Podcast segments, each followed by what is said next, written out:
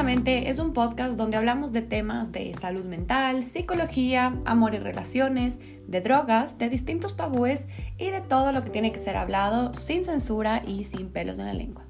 Así que les invito a que agarren su cafecito, su tecito, su vinito o su cervecita y nos escuchen para aprender, educarse, cuestionarse y más que nada abrir un poquito más su mente.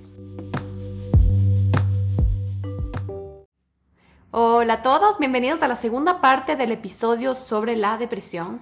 Esta segunda parte va a ser sobre todo, eh, si es que no han escuchado la primera y solo vienen por esta segunda parte del por qué me dio depresión, las causas de la depresión, los orígenes, les recomiendo irse al inicial porque en el primero obviamente conversamos un poco sobre los tipos de depresión que existen, los subtipos y por qué hay depresiones distintas, digamos, dentro de la categoría depresión.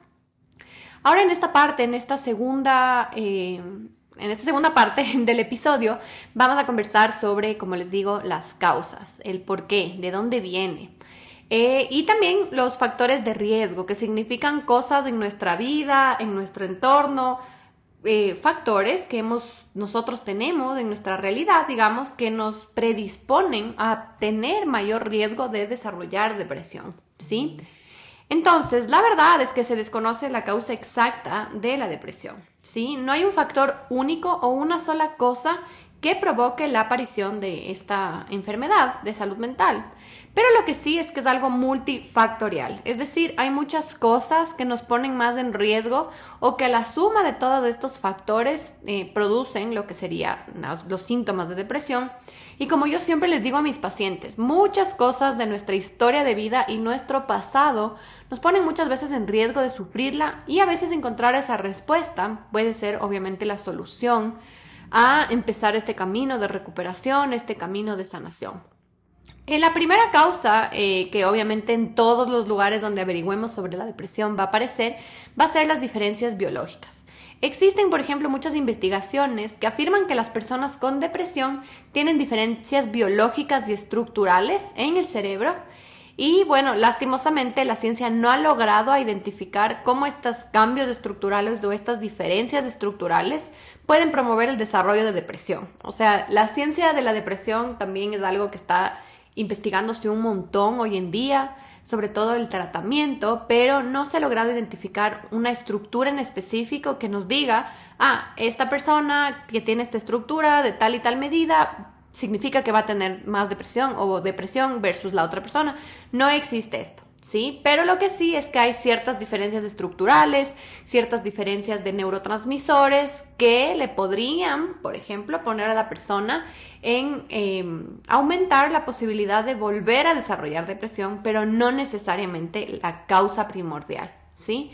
Me pregunté a mí misma, igual mientras estudiaba esto y buscaba, si es que, por ejemplo, se, pueden hacer exámenes o tomografías, etcétera, para ver si la persona que tiene depresión, ¿no? Y la respuesta es sí y no.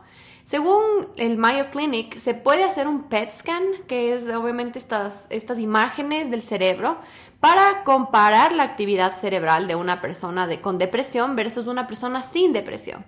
Y eh, obviamente en una persona con depresión, en el PET scan, eh, va a tener una actividad menor en el cerebro, ¿no? Como que las, los, digamos, es que han visto estas fotitos donde salen los cerebros con colores amarillos, rojos, azules, verdes, eso es un PET scan y eso te muestra que las personas con depresión tienen una menor actividad cognitiva, digamos, mental, versus las personas sin depresión. Sin embargo, no podemos decir a simple vista, o digamos un neurólogo, un psiquiatra, un radiólogo, no es que ve el, el PET scan y dice, ah, esta persona tiene depresión solo por la imagen, ¿no? Eso es súper importante entender. Esto nos lleva a la segunda causa, que es un poco un gran debate científico, que es la neuroquímica cerebral, ya los neurotransmisores. Estos, bueno, los neurotransmisores, ¿qué mismos son? Son sustancias químicas eh, o digamos, eh, no sé, son como químicos que tenemos en nuestro cerebro que se encargan de producir nuestras emociones, nuestras sensaciones y básicamente los neurotransmisores lo que hacen es que son responsables de enviar mensajes, ¿sí? Entonces digamos que yo siento, mm, yo qué sé, placer al ver una eh, torta de chocolate, por ejemplo, y siento placer, empiezo a salivar, mi cerebro va a enviar el mensaje de que esto es placentero y se va a producir una liberación de neurotransmisores de dopamina. Esta dopamina va a pasar de una neurona a la otra, como un químico literalmente que vamos a pasar de un sorbete al otro, llamémoslo así, de neurona a la otra, y va a ir comunicándole, digamos, al cerebro que esto me produce placer, quiero ir y comerlo, ¿ya? Entonces, básicamente, los neurotransmisores son estos químicos mensajeros que nos indican qué sentimos, ¿ya? Si alguna vez han escuchado sobre la serotonina, este es un neurotransmisor, ¿ya? Esta teoría va circulando en el mundo clínico y de la psicoterapia ya como 50 años, que explica y nos dice, y seguramente lo han escuchado de algunos psicólogos, de algunos terapeutas, de psiquiatras, de médicos, etcétera, que cuando la persona tiene bajos niveles de serotonina y algunos otros neurotransmisores, son los eh, o sea, culpables, digamos, o es la causa de tener depresión, de producir la sintomatología depresiva, ¿sí? Esto es algo que se creía hasta el anterior año, la verdad. Eh, muy nueva la investigación, 2022-2023. Esta investigación que nos comprueba esto es un metaanálisis gigante. Más adelante les voy a explicar un poco, pero eh, si es que alguna vez les han dicho eso, sus terapeutas o sus psiquiatras no significa que no sepan, sino que la ciencia avanzó esto recién el anterior año. Pero bueno, ¿por qué empezó esta teoría? Y es que el psiquiatra que indicó esto se llama Alec Coppen y fue en el año 1967. Es interesante que él haya sacado esta conclusión ya que en los 60 no había la posibilidad de estudiar neuroquímica cerebral. O sea, no habían las máquinas ni los exámenes que ahora tenemos para medir la cantidad de neurotransmisores, sobre todo observar el cerebro y decir hay menos serotonina. Entonces, pero ¿cómo sacó este Alec Coppen la conclusión, no? Y a partir del uso de antidepresivos. Entonces, existen eh, medicamentos que van a ser recetados para una persona que tiene depresión llamados antidepresivos. Y, por ejemplo, antidepresivos muy utilizados son los SSRI o SSRI, que significan Serotonin Reuptake Inhibitors, que son básicamente eh, recaptadores, o sea, de la serotonina que existe, que hace que se inhiba que el cerebro no recoja la serotonina que existe cuando se ha liberado. Es un poco difícil de entender, pero imaginémonos que es un grifo de agua y que cuando abrimos el grifo sale la serotonina, ¿ya? Esta serotonina va a ir de una neurona a la otra, pero obviamente después de terminar el momento de placer, de felicidad, de tranquilidad, se va a cerrar el grifo y va a dejar de haber serotonina y las neuronas ya no van a tener serotonina.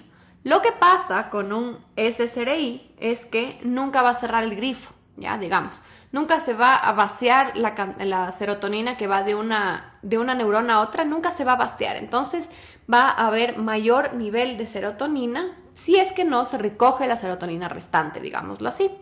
¿Ya? Y lo que hacen eh, estos SSRI es que hacen que la serotonina, como les diga, permanezca más tiempo en el cerebro y esto obviamente va a tener una mejora en el estado de ánimo de la persona. A pesar de que los antidepresivos o algunos de ellos trabajan sobre la serotonina y aumentar los niveles o dejar que se queden más tiempo en el, en cerebro, sí nos van a producir mayor bienestar, mayor tranquilidad, no significa que la persona que deja de tomar los antidepresivos o la persona con menos serotonina va a tener depresión. Entonces, este Alex Coppen sacó esta, digamos, conclusión cuando recetó SSRIs y dijo, ah, wow, o sea, bueno, no necesariamente SSRIs, él recetó otro tipo de antidepresivos que eran antiguos, que se llamaban tricíclicos, pero igual actúan básicamente haciendo lo mismo. Él recetó estos antidepresivos y se dio cuenta que la persona estaba más feliz. Y el mecanismo de acción del antidepresivo es actuar sobre la serotonina, entonces él sacó esta conclusión un poco generalizando y diciendo como eh, todas las personas con depresión tienen un desbalance químico en el cerebro, que significa que tienen menos serotonina, ¿ya? Ahora, en el 2022 y en el 2023 se hicieron investigaciones gigantescas para corroborar esta información, porque ya obviamente el mundo de la psicoterapia, la psicología ha ido avanzando, entonces tenemos nuevos, nueva evidencia, digamos.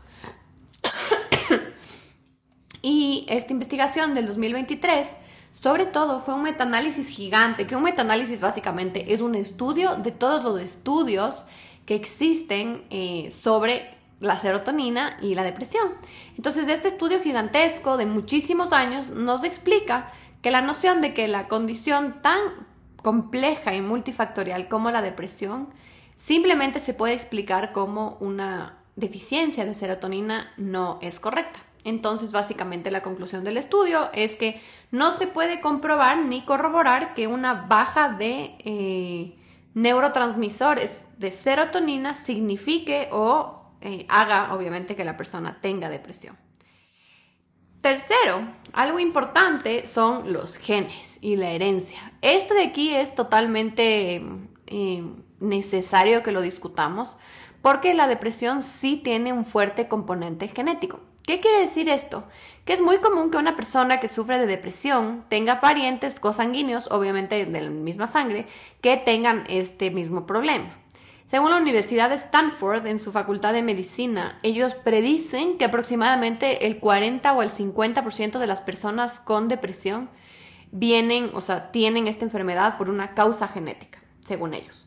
Y las personas con depresión severa, o sea, la que conversábamos en el primer episodio, que es la primera que hablamos, y ya con ideación suicida y todo, em, tienen incluso un mayor porcentaje de heredabilidad, ¿sí? Y que, bueno, algo importante de este, Stanford, de este estudio de Stanford es que ellos dicen que el 50% restante son factores muy contextuales, muy psicológicos, muy de la naturaleza, muy de lo que nos rodeó, ¿sí? Lo que quiere decir que en algunos casos la tendencia a tener características de personalidad depresiva es mitad-mitad, ¿sí? Sin embargo, esta evidencia no es 100% correcta ni está 100% comprobada, ya que comprobar esto es muy complejo, porque la depresión, como les digo, es algo tan multifactorial, es algo que tiene tantas causas, pueden haber tantos tipos también, tantas formas de verlo, que es un poco complejo determinar algo en específico, ¿no? En cambio, según Harvard Health, eh, las personas con un familiar directo, o sea, papás o hermanos, que tengan un familiar con depresión, tienen de dos a tres veces mayor probabilidad o riesgo de desarrollar depresión versus las personas que no tienen un familiar. Así que si ustedes han sufrido de depresión y empiezan a ver un poco su árbol genealógico, preguntarles a sus padres, ver en hermanos, en abuelos, por ahí posiblemente hay alguien que también la vivió. Pero no necesariamente esto es regla, ¿no?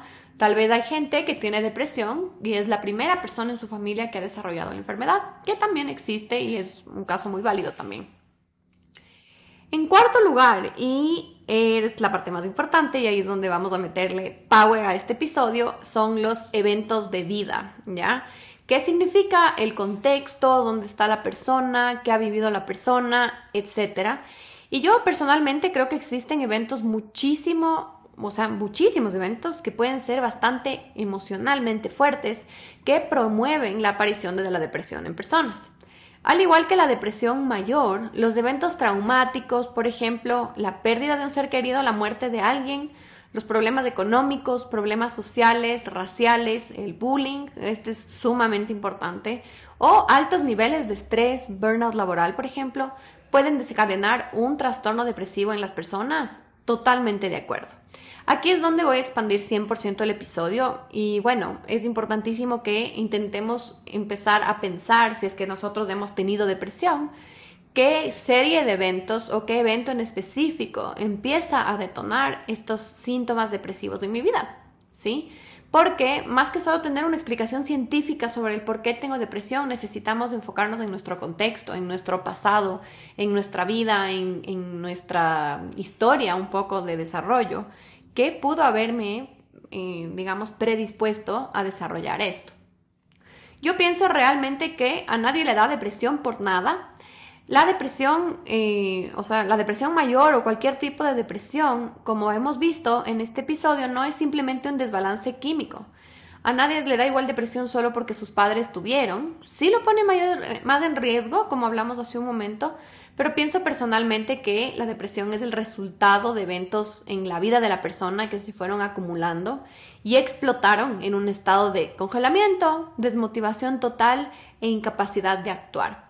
Porque, por ejemplo, si nos ponemos a pensar en una persona con depresión, típicamente se verá como alguien que no puede actuar, que no tiene motivación, ni emoción, ni capacidad de concentración, atención, etc.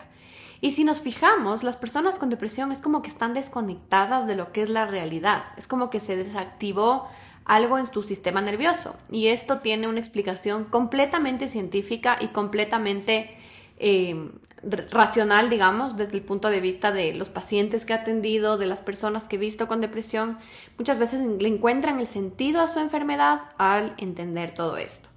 Y es que literalmente cuando vemos a personas con depresión, están en un mundo, digamos, o en un modo más, más que nada de desconexión, porque ya llegaron a su máximo de capacidad emocional por los estresores que han vivido y es como que no pueden volver a reactivarse, ¿ya?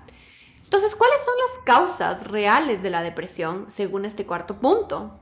La nueva ciencia de la depresión explica que los genes antiguamente eran como la sentencia máxima de que si tu familia tiene o tienes un desbalance químico y toda la familia tiene el desbalance químico y te fregaste porque vas a tenerlo y ahí quedaste. Pero también lo importante a considerar es que muchas veces de las familias mismo viene la disfunción, los patrones generacionales. O sea, si es que venimos de una familia invalidante, mis padres vinieron de una familia invalidante, mis abuelos vivieron de una familia invalidante, no creo que solo la genética influya en que apareció esta depresión, sino tal vez la genética más la invalidación que generacionalmente hemos vivido. Entonces ahí es donde le empezamos a juntar a todo y a dar sentido, ¿sí? Eh, igual, algo me parece súper importante y es que a veces los pacientes vienen con muchas preguntas o las personas en general cuando viven esto vienen con muchas preguntas sobre el por qué. Y creo que como profesionales de salud mental eh, no podemos caer en estas respuestas un poco reduccionistas como de tienes un desbalance químico y ya, tienes que vivir con esto. O bueno, es que tu familia lo tuvo, entonces tienes que vivir con esto. No.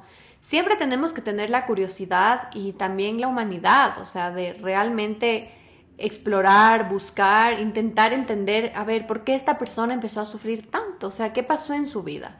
¿Por qué la persona empezó a vivir estos síntomas, chuta, a los 11, 12 años o a los 20, 25 años? Entonces es importante saber que sí, hay partes fundamentales en la genética, hay partes fundamentales, digamos, en, la, en lo estructural del cerebro, pero más importante es curiosear qué y por qué se activó esto, o sea, qué pasó, qué fue pasando en mi vida, ¿sí? Y bueno, este, si es que podemos googlear esto, les interesa, como que es un debate que es nature versus nurture de la depresión, que es un poco un debate que es qué pesa más, o sea, la genética o la, el contexto, ¿no? Como que la naturaleza o cómo te nutrieron, básicamente. Entonces, una de las cosas importantes dentro de la curiosidad que hay que tener para entender la depresión, yo eh, creo que es el trauma, ¿ya? Trauma, ¿qué significa? Eh, es una desregulación de nuestro sistema nervioso. Como lo he dicho en muchos de mis episodios y también en Instagram, si es que me siguen por ahí, y es que algo que puede ser traumático para mí, puede para otra persona no serlo. ¿Qué es trauma realmente? Es cuando nuestro sistema nervioso no tuvo la capacidad de reaccionar o procesar lo que nos pasó y desde ahí se quedó desregulado. Entonces, yo qué sé, para mí puede ser traumático Mm, un bullying que recibí a los 11 años versus para otra persona que le hayan molestado y luego se paró duro no fue traumático. Pero no significa que porque para la otra persona no lo fue, a mí no me va a desregular el sistema nervioso al punto de producirme una depresión unos años después, por ejemplo. Entonces, dentro de esto, eh, de lo que es traumático o no es traumático, cómo lo definimos en, no es, en nosotros, en nuestra persona, es que vamos a intentar entender un concepto que se llama la ventana de tolerancia emocional. ¿Ya? La ventana de tolerancia emocional quiero que se imaginen que tienen una regla de 15 centímetros o de 10 centímetros al frente de ustedes y nuestra ventana de tolerancia emocional es cuánto podemos nosotros aguantar una emoción en cero y una emoción en 100. Por ejemplo, mi cero de ansiedad es estar totalmente tranquila, sentirme en control, no pensar nada a futuro, de hecho estar muy en el presente. Ese es mi cero de ansiedad. Mi 100 de ansiedad sería, ya estoy con taquicardia, me falta un poco el aire, estoy sintiendo mucho calor y mis manos están empezando a temblar y tengo pensamientos muy rápidos sobre el futuro. Esa es mi ventana de tolerancia emocional, ese es mi 100. Pero, ¿qué pasa con el 110, con el 120, con el 150?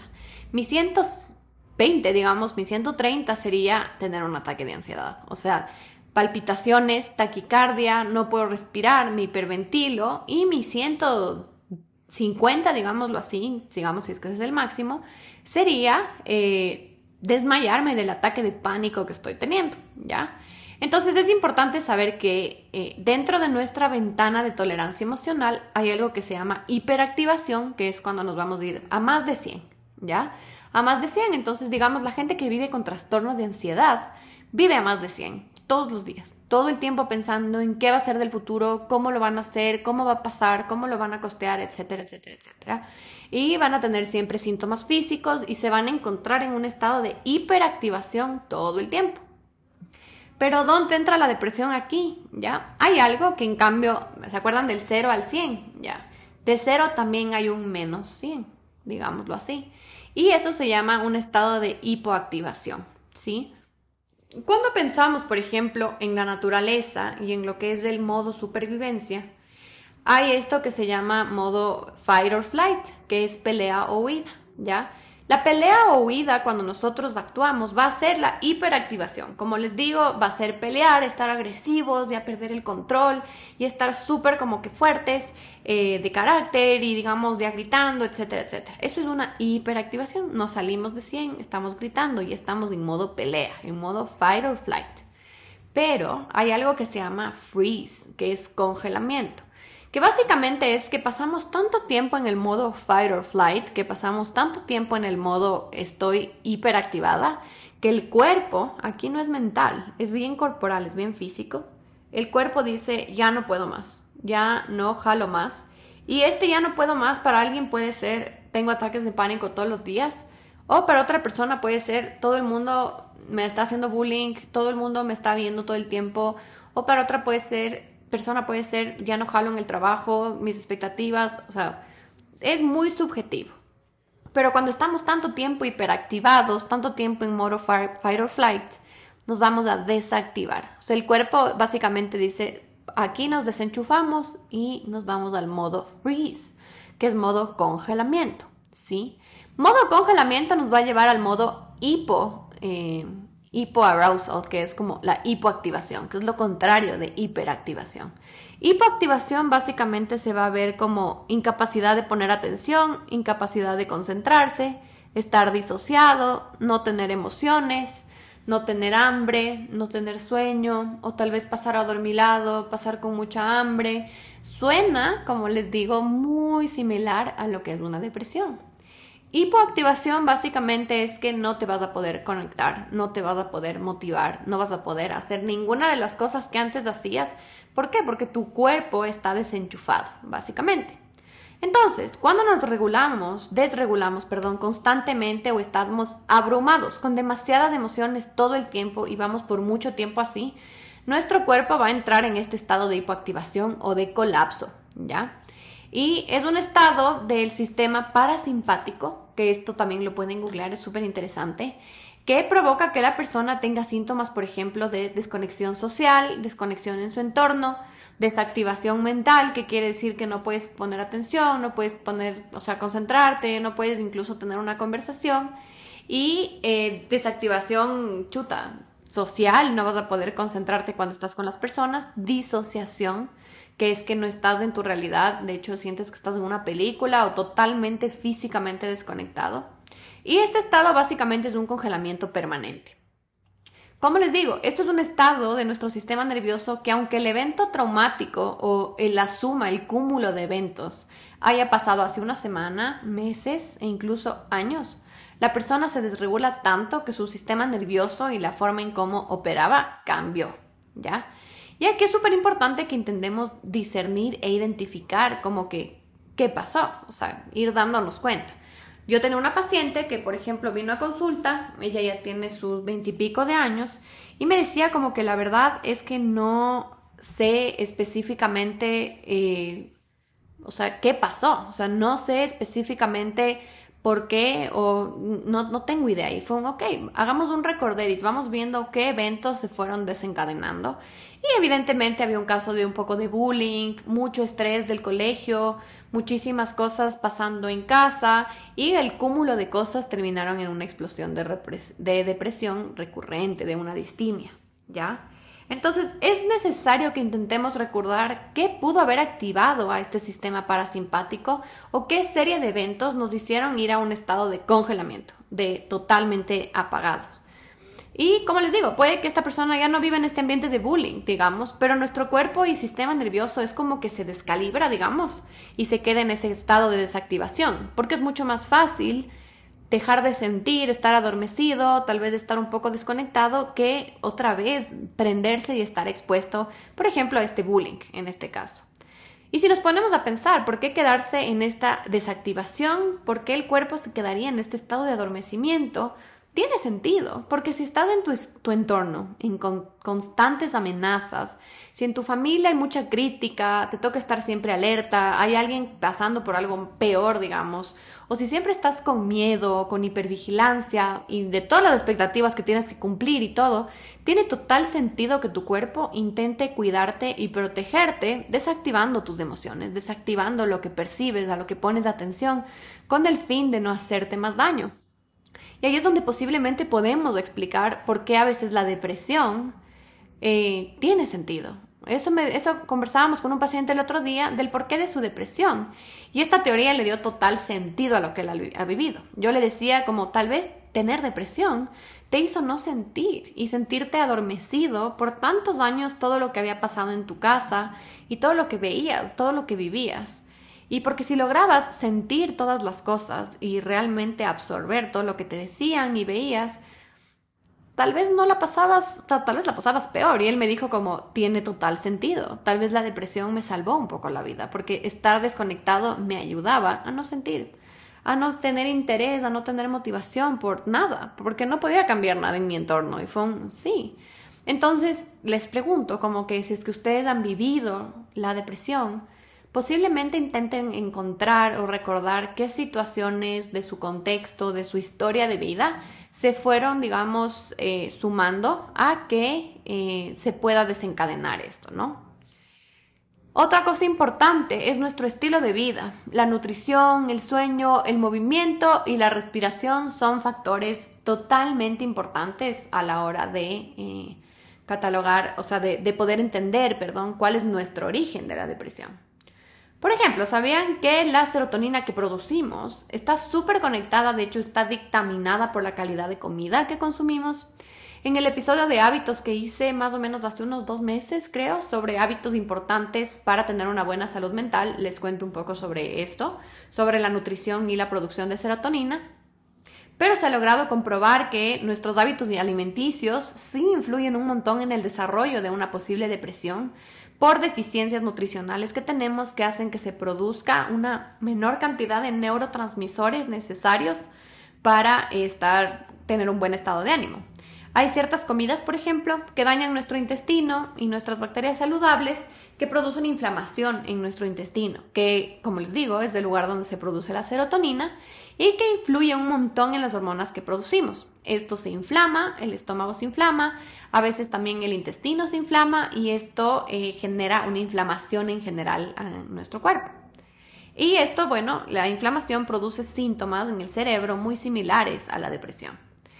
Igual, si no tenemos, por ejemplo, nutrientes básicos, es interesantísimo cómo podemos empezar a sentir ansiedad, por ejemplo. Según Huberman, eh, al que amo citar siempre, se han escuchado, el 80% de las personas en el mundo tenemos una deficiencia de magnesio. Y él indica que el magnesio es un componente en nuestro cuerpo que se encarga de autorregularnos, de ayudarnos a sentir más tranquilos y menos ajetreados. Y, por ejemplo, promueve una mejor calidad de sueño y un estado de ánimo tranquilo.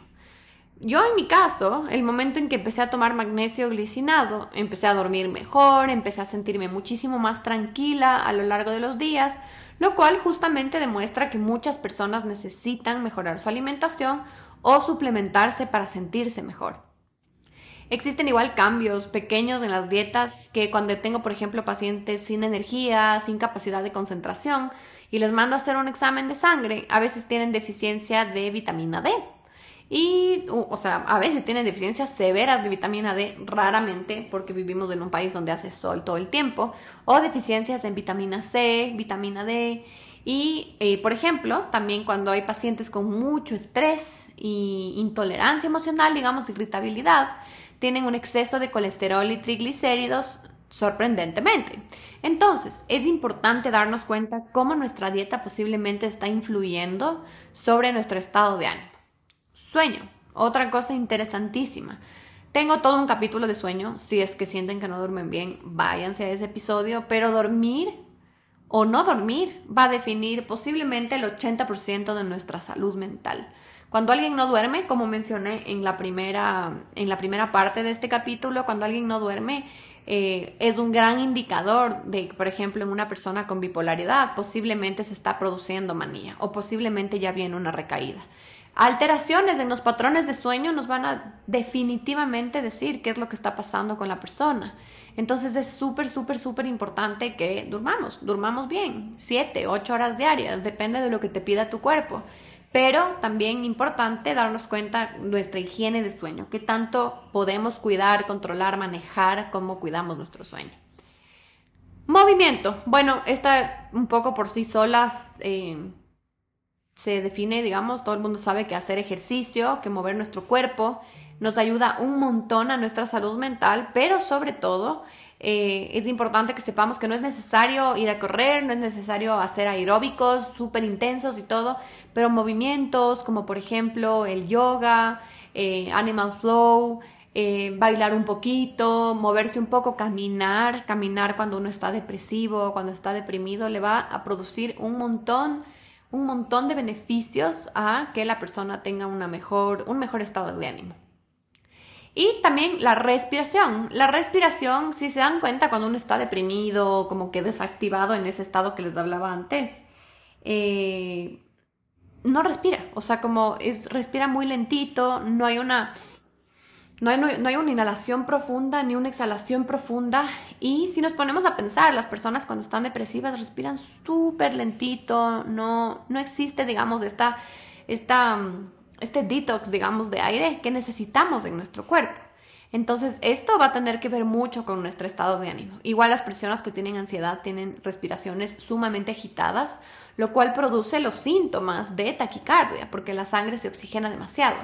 Entonces, es importante que sepamos que nuestra forma de respirar y el ciclo respiratorio que tenemos va a definir un montón cómo nos sentimos. Y igual, algo importante son las hormonas. Por ejemplo, cuando nos ponemos a pensar en la menstruación, en el SPM, en el embarazo, en el posparto, todos estos momentos de fluctuaciones hormonales van a afectar muchísimo cómo nos sentimos.